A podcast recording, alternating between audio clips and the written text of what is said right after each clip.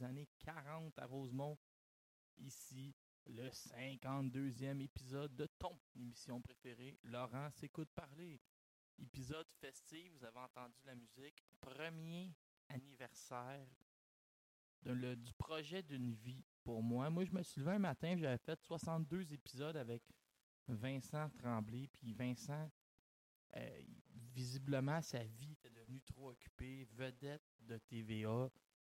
Pouvait plus, euh, pouvait plus me consacrer une heure par semaine. Donc, je me suis dit, ah, il faut pas que j'arrête, mais avec qui je peux le faire? Puis, c'est pas juste avec qui, c'est d'être disponible les deux en même temps. Puis, c'est de trouver quelqu'un qui a la même folie que moi, parce que moi, je suis pas, je suis pas bien entre les deux oreilles, tu sais. je- C'est pas, c'est difficile. Vincent en arrache beaucoup euh, d'essayer de m'endurer, euh, mais quasiment au quotidien. Fait que je décide de faire le podcast tout seul.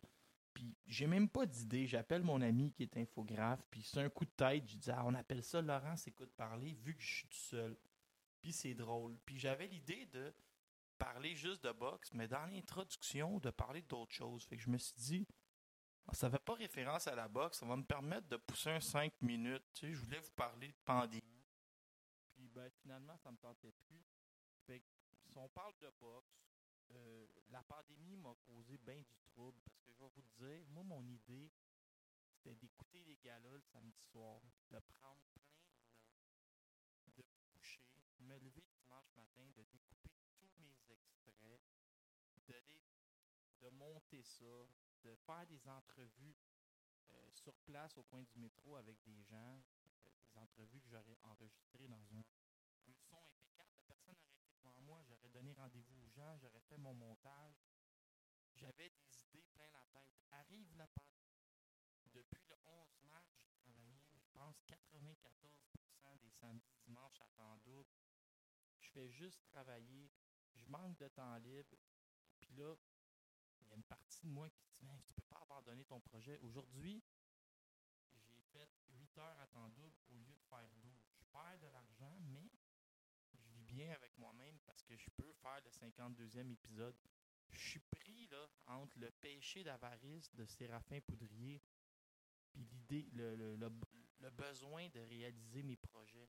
Puis en étant insécure de nature, j'en veux toujours plus d'argent. Comme j'ai déjà dit à quelqu'un, s'il y a 100 pièces à terre, tu vas, te tu vas te pencher pour le ramasser. C'est ça que je fais moi aussi. Je me penche puis je les ramasse toutes. Mais après ça, c'est d'aller chercher un équilibre. C'était la fin de la chronique économique. Euh, mon ami euh, Marie-Pierre Hull, je vais te compter ma semaine. Euh, pas grand-chose. J'ai travaillé, j'ai dormi, j'ai fini Cobra Kai sur Netflix.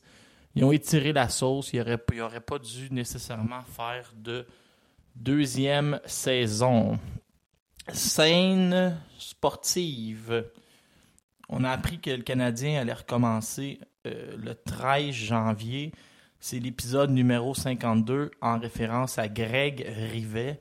Greg Rivet, on l'avait échangé aux Sharks de San Jose parce que il était plus capable de patiner de reculons. Il avait de la misère à tourner d'un bord parce qu'il était trop vieux, mais il avait le caractère et l'attitude ainsi que du leadership. San Jose a pensé que c'est ce qui leur manquait. Ils nous l'ont échangé en échange de Joss, Joss Georges et un choix de première ronde qui est devenu Max Pacioretty, qui est ensuite devenu Nick Suzuki, Thomas Tatar puis Mathias Norlinder. Donc, vous voyez, Greg Rivet, à 46 ans, il est chez eux en train de manger du popcorn. Puis vous, ben, vous rêvez de voir Suzuki sur la glace. Tout ça découle de Greg Rivet. Bravo aux Canadiens qui ne gagnent pas toujours ces échanges. Cette semaine, je vais vous parler de Francis Lafrenière qui n'affrontera plus Steven Butler au Mexique. De tout ce qui s'en est découlé avec euh, Butler, Volny, Eye of the Tiger, euh, je vais vous parler de mon ami Antonin Descaries. Le mot-clé, ça va être Calme-toi, Antonin. Je vais vous parler des réactions de Camille et Stéphane. On va parler de la suite des choses pour Volny, de la suite des choses pour Butler. On va parler de Marco Reyes, euh, le fameux Marco Reyes qui supposément a un contrat pour affronter Butler puis que ça gèle tout ça. je voulais vous parler de tout ça. Je vais vous parler de Jean-Pascal et Badou Jack. Est-ce que ça va avoir lieu un jour? Je ne sais pas. Jean-Pascal, il fait des télé-réalités, puis en même temps, il signe des combats de boxe de l'autre bord. Je comprends pour plus rien. Je vais vous parler de Ali Akhmedov, qui est un méga prospect à 168 livres, mais sans dire que j'avais des doutes sur lui, je l'avais pas mis dans ma liste des 168 livres dangereux parce que je voulais m'en tenir à Berlanga puis à Big Bully qui était dans l'actualité. Je vous admets que je suis quand même satisfait parce que ben il a perdu. Fait que là j'ai l'air euh, mais j'ai l'air d'un sourdoué encore une fois parce que il s'est fait jouer euh, un, petit tour contre un boxeur normé Gongora. On va je vais vous parler au complet de cette carte là aujourd'hui sur ton podcast favori. Je vais parler à John Ryder qui ne fait clairement plus peur à David Lemieux si Lemieux a écouté ce combat-là. On va parler de Golovkin qui était sur le ring. On va parler de Saul Alvarez. On va parler de Frank Sanchez contre Julian Hernandez en faisant un détour par euh, Arslanbek Makhmoudov. On va parler de Sergei Kovalev que les fils se sont touchés. Puis il a décidé d'affronter euh, Bektemir Milikouziev, surnommé Bek Bully. C'est pas intelligent, ça. Je sais pas qu'est-ce qui t'a pris, mais c'est pas une bonne idée pour commencer l'année. Puis, euh, bien sûr, on va faire tous les tours d'actualité. Je vais vous parler un petit peu de mes projets de fin d'année. J'hésite entre vous sacrer ça dans le podcast numéro 53 ou faire des émissions sur le côté. Euh, Town Québec aussi. Euh, Vincent Tremblay m'a dit il faudrait qu'on fasse exploser le site puis qu'on qu'on devienne les meilleurs. J'ai dit, on n'est pas déjà les meilleurs. Il dit, oui, mais il faudrait distancer les autres. J'ai dit, OK, on peut s'y remettre aussi.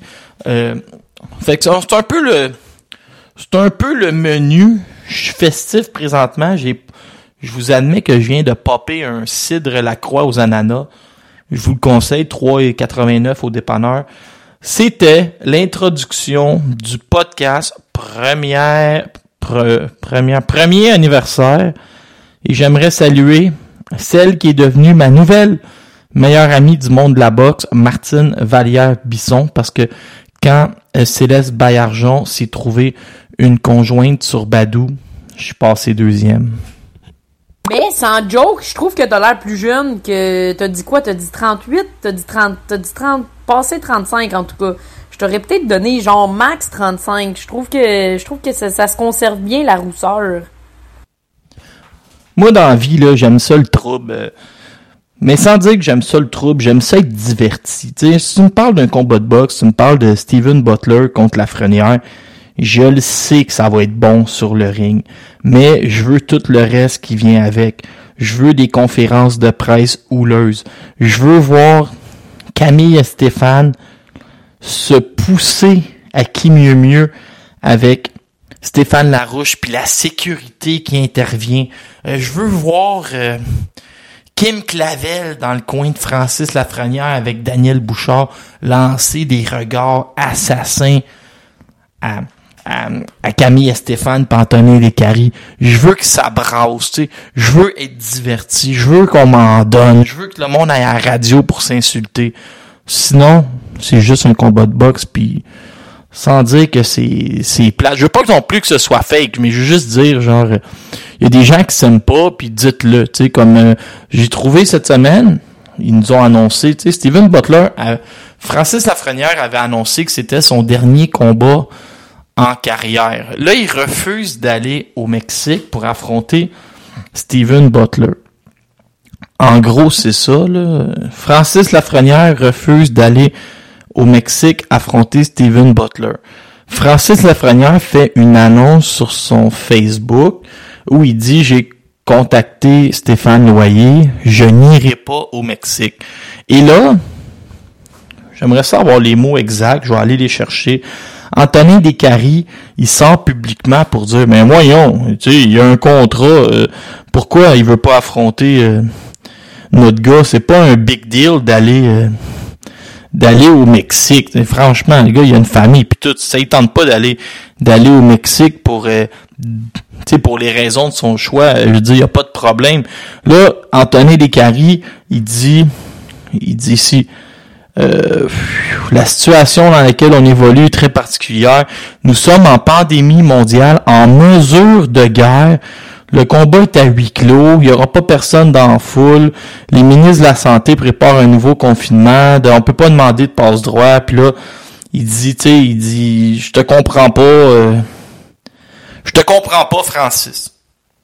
Mais là, en gros, moi, mon point, c'est ça. C'est que Francis fait bien ce qu'il veut. Tu sur son contrat, c'était marqué affronter Steven Butler au Québec. À partir du moment que tu changes le pays, tu changes le contrat, ça ne tente pas d'aller au Mexique pour des raisons de confinement. Il dit, je veux pas me retrouver comme un chien dans le sol avec ma femme qui, qui me lance des sandwichs puis je peux pas voir mes enfants.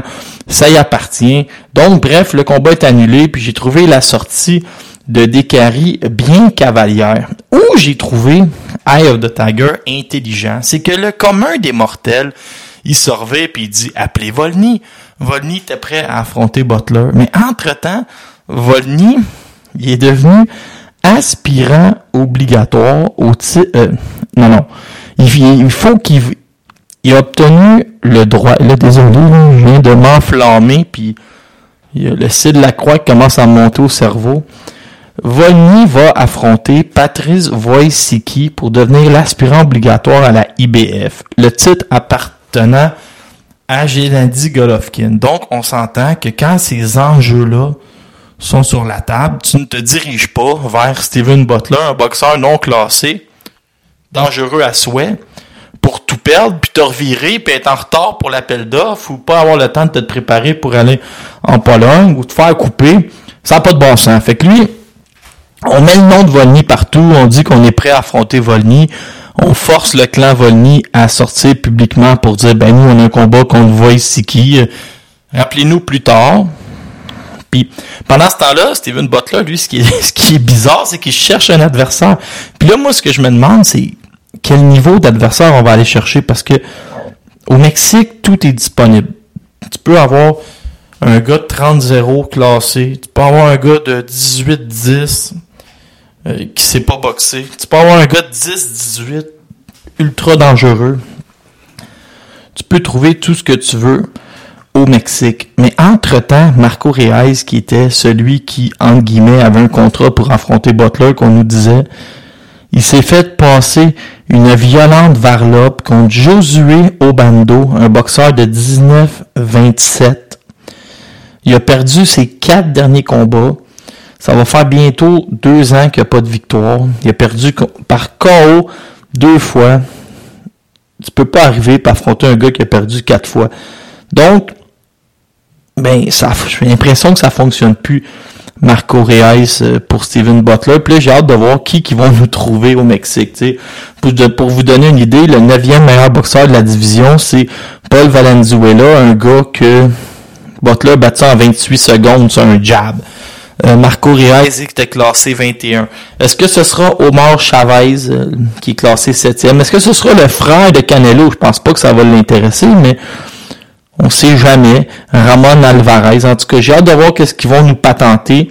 C'est juste pour vous dire que, tu sais, Steven est dans son droit de ne pas aller au Mexique si ça lui tente pas. Et ma prédiction, surveillez bien Yann Pellerin si jamais il organise une carte avec en concert ou pas avec Yvon Michel, allez sortir Francis Lafrenière pour un combat de retraite contre un adversaire possiblement plus facile, mais en grande finale, il lui permet de se retirer à la maison à quelque part entre le mois de avril ou mai, quand on sera tous vaccinés. Donc, euh, Intéressant tout ça à suivre. Hâte de voir le niveau de l'adversaire de Butler. Puis l'autre chose que je veux vous dire, c'est qu'est-ce que Oscar de la Hoya fait pour ces gars-là? Tu sais, Steven Butler, Eric Bazignan, Yves Ulysse, Arslanbek Makhmoudov, est-ce que ça va devenir la première grosse erreur de Eye of the Tiger d'avoir signé avec Oscar de la Hoya qui ne semble plus avoir la tête et avoir le budget à la boxe? Posez-vous la question on va faire le tour de cette question-là au début de l'année 2021. Quelqu'un me disait euh, un exemple hier, il va se reconnaître.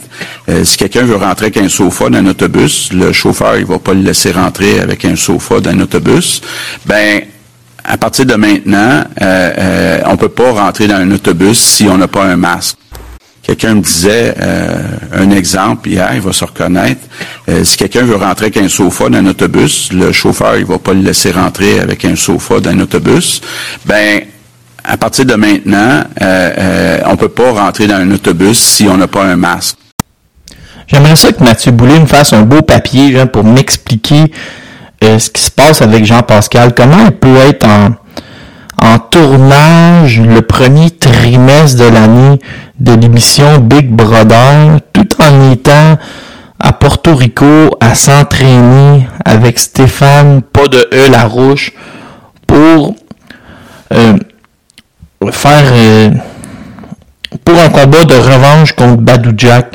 Si je comprends pas trop comment que comment qu'il s'est rentré dans l'espace-temps. Tu on peut pas être à deux places en même temps, à moins que à moins que Big Brother soit tourné au Mexique. Là, ça, pas au Mexique, mais à Porto Rico.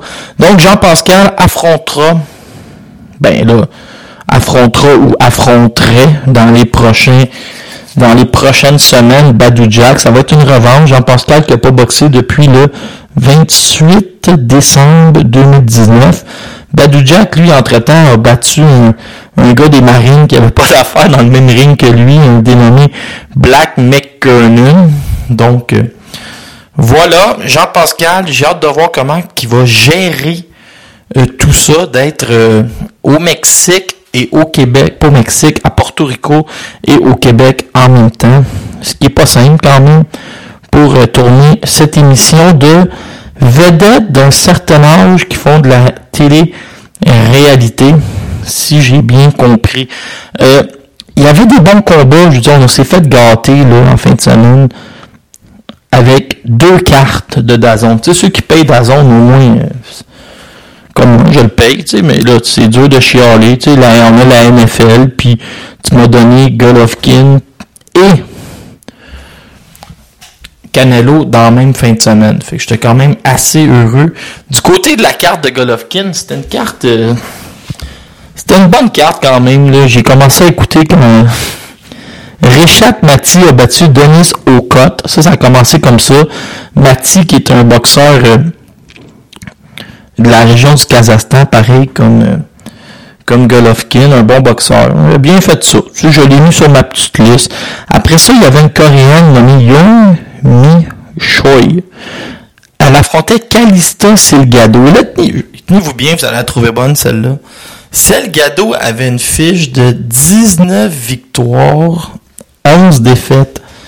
Elle était 19-0 en Colombie, puis 0-11 à l'étranger. On peut dire que c'est une fiche relativement protégée. Euh, John Ryder a affronté Mike Guy, Michel Garçon.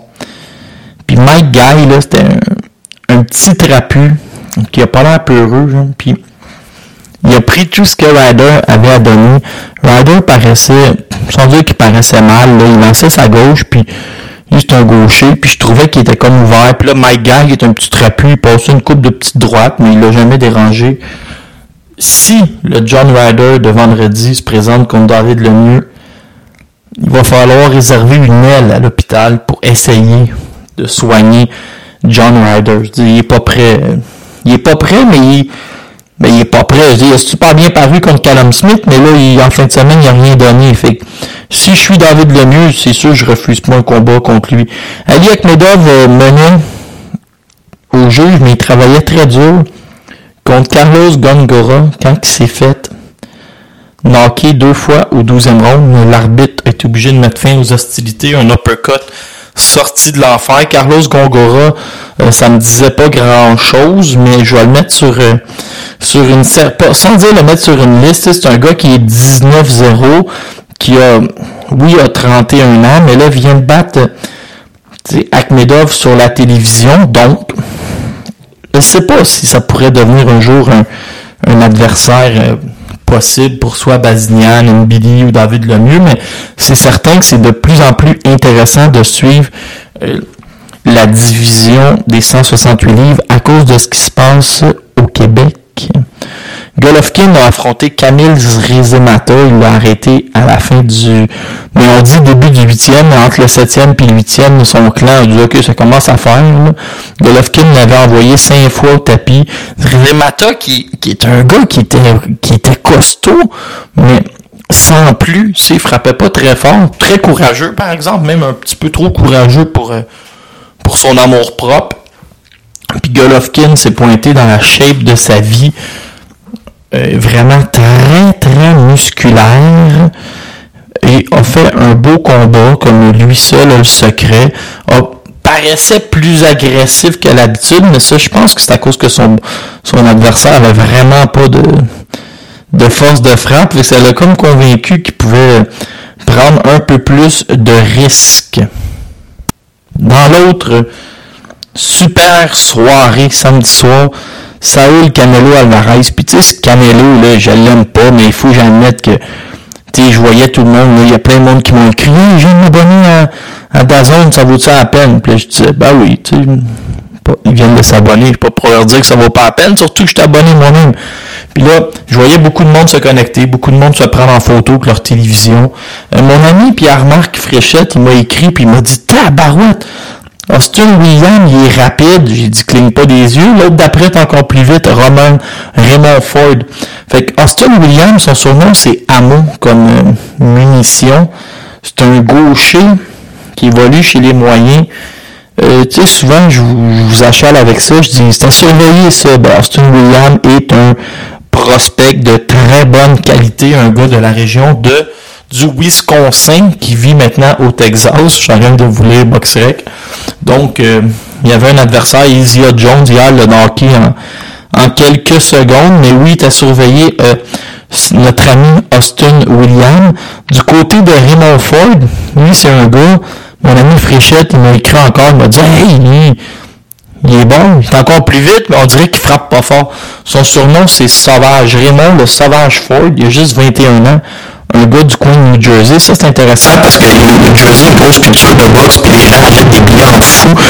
Il a gagné au septième contre Juan Antonio Lopez. Donc, c'est, c'est à surveiller chez les 130 livres. Ça va juste être un peu plus long parce que, vu qu'il est jeune, j'imagine que tu vas faire ça tranquille avec lui, un gars qui a une belle carrière en rapport. Il y a eu aussi, il y avait un combat entre Christian Gomez et Angel Hernandez. Je dormais parce que je travaillais Frank Sanchez, et ça c'est intéressant. Puis ça c'est intéressant, ça m'a fâché un peu. Frank Sanchez, allez voir Frank Sanchez. Allez voir son boxeur, c'est un boxeur l'eau de 28 ans qui a l'air d'en avoir 184 quand tu regardes son boxeur. C'est sûr que ça marche pas. Là. Sa photo, là, il va d'un violeur. C'est un gars qui habite, qui est mis à Guantanamo, qui a, je sais pas c'est quoi le terme, déféqué, Vegas. Son surnom, c'est The Cuban Flash. Puis lui, il est dans toutes les histoires de prospects à surveiller. Il, il revient toujours son nom à Frank Sanchez. Grosse carrière amateur à Cuba. Il est sorti quelques Il est sorti, je pense, une seule fois pour aller au championnat du monde au championnat du monde junior s'était fait vaincre. Puis pour le reste, sa carrière a eu à Cuba. Vous avez vu que Louis Ortiz, il peut faire pas mal toute ta carrière amateur à Cuba. Puis il a une grosse carrière amateur, même s'il s'est jamais sorti. Un gars qui s'est aussi battu en série mondiale de boxe quand à un moment les séries mondiales sont à Cuba, fait que c'est dit, ben, je vais les battre, tant qu'à être là. Et là, Philippe Paul, c'est un gars qui est 17 ans, mais là, ce qui nous intéressait, on va au, au sérieux de la chose, il a affronté un, gars que vous connaissez bien, Joey Daweshko. Donc, euh, il a gagné tous les ronds contre Daweshko. Là, hier, il a affronté Julien Fernandez, deux gars qu'on a connus au Québec. Là où c'est intéressant, c'est que Fernandez était venu au casino, il a fait trois rondes avec Arslanbek Mafedov, puis pour vrai, c'était bien débrouillé. Le, le, gars essayait, le gars passait une coupe de claques, c'était pas si pire. Puis, il est arrivé il a perdu le septième round contre Frank Sanchez. Mais là, ce qui est intéressant, c'est que le monde, s'ils sont comme vous et moi, ils vont sur boxerait pour se checker Julien Fernandez, ils vont découvrir que Arslanbek Makhmoudov l'a fini en 7 minutes. Arslanbek est sur toutes les lèvres. Arslanbek est sur tous les comparables boxeurs. Arslanbek est dans tous les top prospects. Il faut absolument qu'Oscar de la Hoya investisse sur Arslanbek ou que je sais pas, Camille, il va falloir que tu payes toi-même l'adversaire, mais Arslanbek est prêt à là, il est prêt à être vu du grand public. Il faut trouver un moyen pour que Arslanbek soit vu de tout le monde. Ça prend un autre Salpeter, mais c'est de meilleure qualité. Que Arslanbek soit vu de tous. Puis en grande finale, c'est... Euh... Ben écoutez, ça, je suis déprimé. Saoul Alvarez, euh... peint un chef-d'œuvre contre Callum Smith. Alvarez semble invincible. Callum Smith semblait avoir aucune réponse, aucun jab, aucune portée, c'était pas beau. J'étais même triste un peu, je m'attendais à avoir un combat très serré. Moi là, vous allez me demander la question suivante, c'est qui qui peut battre euh, Saúl Alvarez? Ben, le problème, c'est qu'Alvarez, il ne veut pas descendre à 160 pour affronter Golovkin ou Charlos, ce qui serait l'intérêt pour un peu. Puis, il ne veut pas monter à 175 parce qu'il s'est mis en tête qu'il voulait unifier les 168 livres. Donc, les gars qui peuvent aller devant lui, puis, être assez bon pour que dans nos têtes, on se dit, oh, faut que je paye le combat faut que assis devant la télévision. Qui est assez bon pour nous convaincre de s'asseoir devant une télévision? Puis en même temps, si tu veux unifier, ben, il faut que tu affrontes les champions. Fait que le Caleb, Caleb Plante, qui lui va aller perdre son temps contre Caleb Druax. Caleb Plante, il a très vives, il y a toute une histoire derrière lui, donc on peut penser que c'est le choix numéro on pourrait affronter Billy Joe Saunders, mais Billy Joe Saunders, il l'a bien averti. Moi, ça ne me dérange pas de t'affronter. Je veux, signer le contrat 12 semaines à l'avance. Je ne suis pas Callum Smith qui prend un combat avec euh, 4 semaines. Moi, je veux mes 10 à 12 semaines de camp d'entraînement. C'est la bonne chose à faire, Billy Joe. Mais tu veux affronter Saoul, fais-le au même niveau euh, de préparation. Sinon, c'est mon choix, mais ça n'arrivera jamais. J'aime beaucoup Dimitri Bivol, qui lui dit qu'il pourrait facilement faire les 168 livres. Je trouve là, que Bivol, il a l'expérience amateur. Il est allé aux séries mondiales de boxe où il était invaincu. Euh, chez les pros, il a juste 17 combats, mais il a déjà 11 victoires. Tu sais, c'est un gars qui, pour battre euh, Canelo, il faut que tu sois un peu étrange, mais il s'en fout de pas donner de spectacle. Tu sais, il est arrivé contre Sullivan Barrera, puis il a peint un chef-d'œuvre. La vitesse, les angles, les déplacements, contrôle la distance, il ne se met jamais en danger. Il arrive contre Chilamba, c'est un petit peu plus difficile, mais il a, dit, il a descendu 108 au juge. Contre Jean-Pascal, vous l'avez vu, Pascal dit qu'il avait la plus grosse grippe de sa vie. Pascal n'avait pas l'air de niveau, puis il est devenu champion du monde par après, donc il est de niveau, il était juste pas du niveau à bivol. Joe Smith, vous l'avez vu débâtir votre préféré, Landon Alvarez. Joe Smith s'en va au championnat du monde contre Maxime Blazov. Il n'a pas gagné le moindre rôle à part le 12e contre Bivol. Puis là, Bivol, il vient encore une fois de régler le problème de Lenny Castillo. C'est un gars qui, présentement, fait des 120-108 contre Barrera, Chilamba, Pascal, Smith, Castillo. Il est fort, il est fort. Est-ce qu'il va vouloir descendre à 168? Il aurait l'avantage du gabarit. Il peut matcher la force. Et techniquement, il est bon. Moi, j'étais un gars de bivol. Puis pour Beterbiev, oubliez ça, il ne peut pas descendre à 168. Un jour, Canelo, toutefois, n'est pas peureux. Je pense que Canelo va aller affronter Beterbiev quand il va avoir 39 ans après le ramadan. Tu sais, il va, il va se payer toutes les chances, puis il va finir par y aller contre Beterbiev. Bref, jaillit Canelo, mais ce gars-là est beaucoup trop fort pour la Ligue. Et, je vous l'ai déjà dit, je vais vous le répéter, gagez jamais contre un roux. Bonjour, mon nom est Léla Baudouin, je suis boxeuse professionnelle et je veux que vous sachiez que je peux pas vivre sans Laurent Poulain. Toujours en direct de ma cuisine à Rosemont. On va faire euh, ce que j'aime pas faire, la tournée des nouvelles internationales. Mais pour vrai, j'aime ça. C'est juste que J'ai l'impression que c'est obligatoire dans un podcast. Après sa victoire, Canelo Alvarez a déjà été challengé par Billy Joe Saunders et un certain Errol Spence qui a dit bah, 160, j'irai, euh, tout pourrait arriver, je vais venir au moins faire un show puis frapper à deux mains. Donc, euh, Spence, ça va finir par arriver parce que pourra pas toujours faire 154, puis Canelo, s'il continue à planter tout le monde, ben, il va falloir qu'il y ait un adversaire un jour.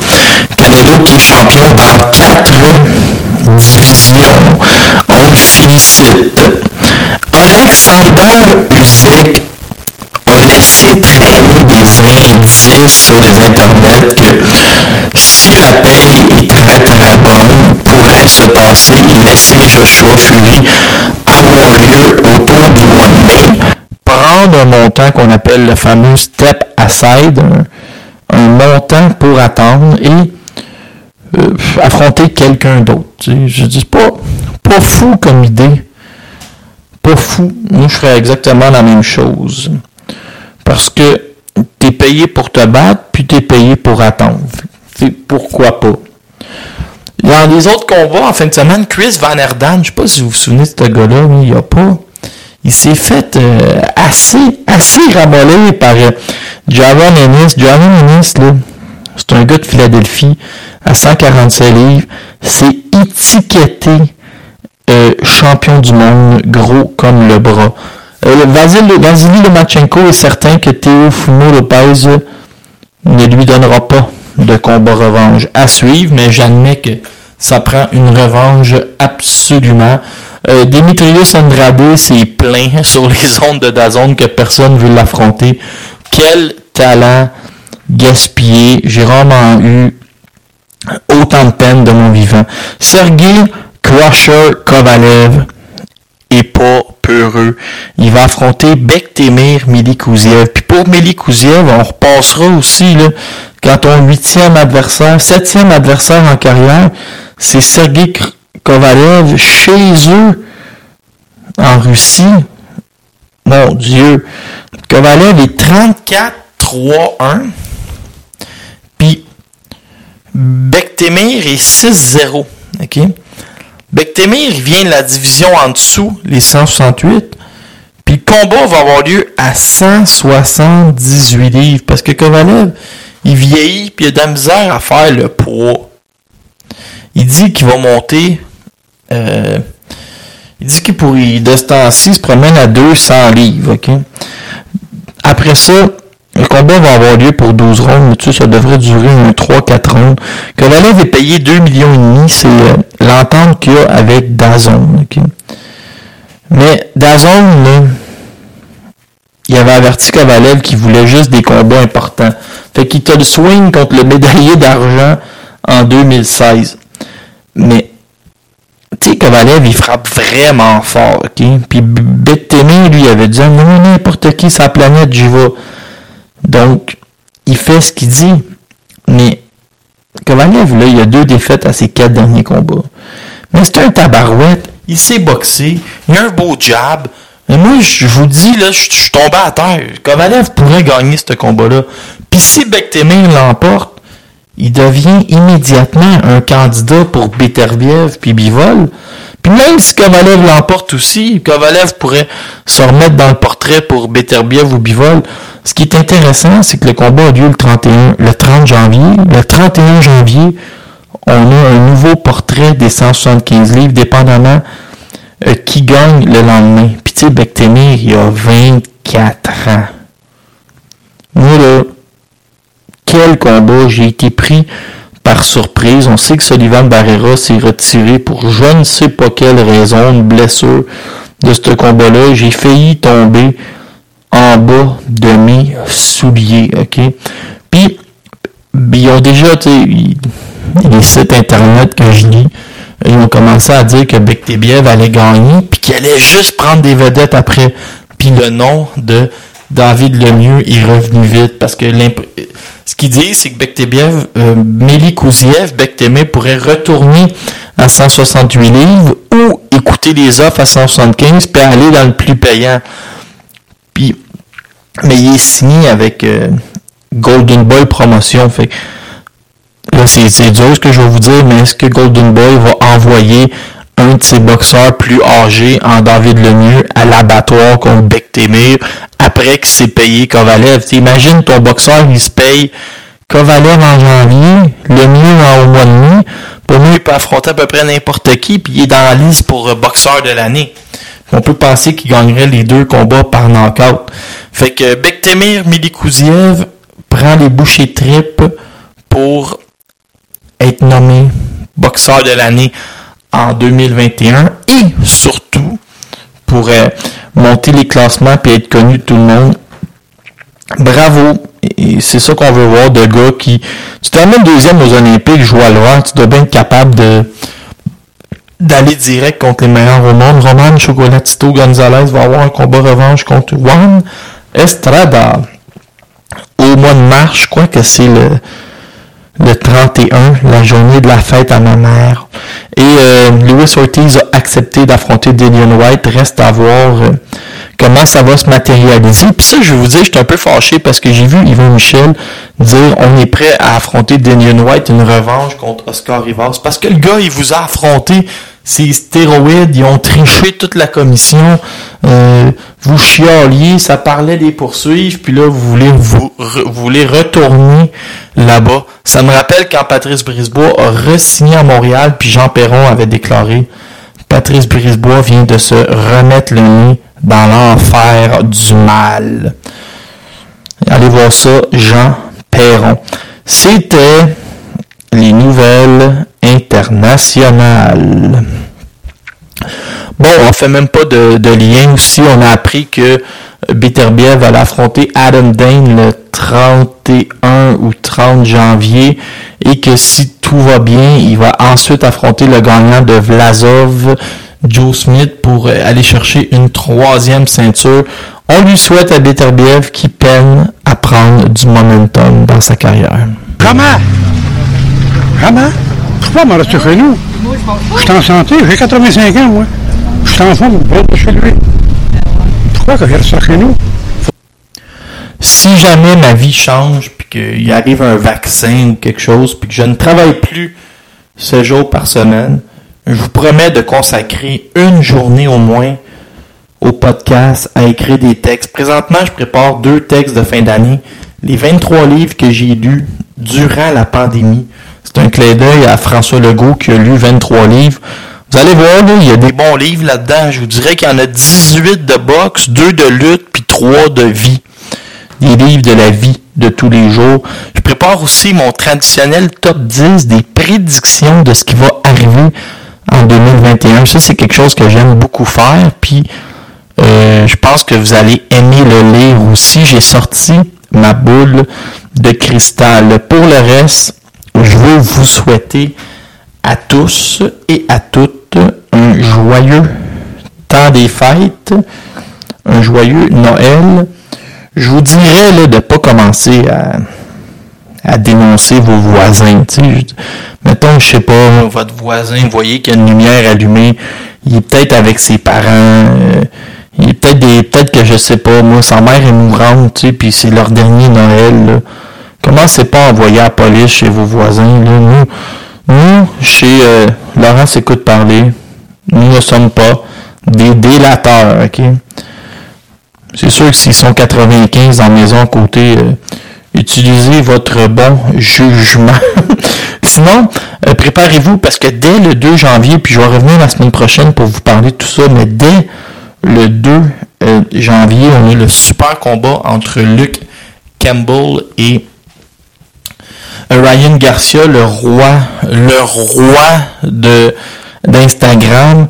On a aussi des bons combats. Il va euh, je vais vous parler de David Morel la semaine prochaine, le Cubain qui est devenu euh, champion euh, d'une ceinture WBA à son, je pense à son troisième combat, le préféré de Sylvain Pelletier.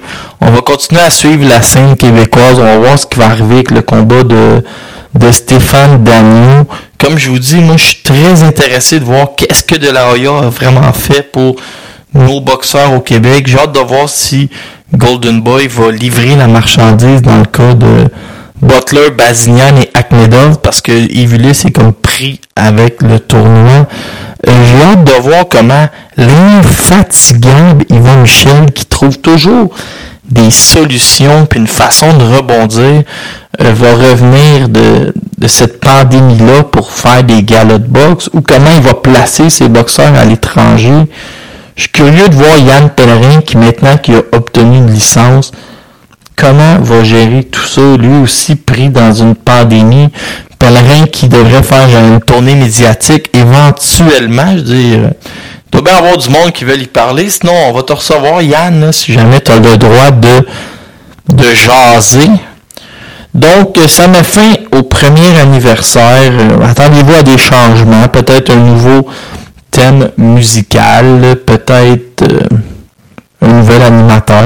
Peut-être ce sera pas moi la semaine prochaine à Laurent s'écoute parler. Ça pourrait peut-être être Vincent qui va faire la deuxième saison.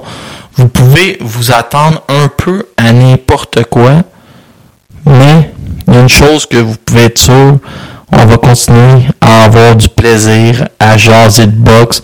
Merci et je vous aime tous. Je vous aime.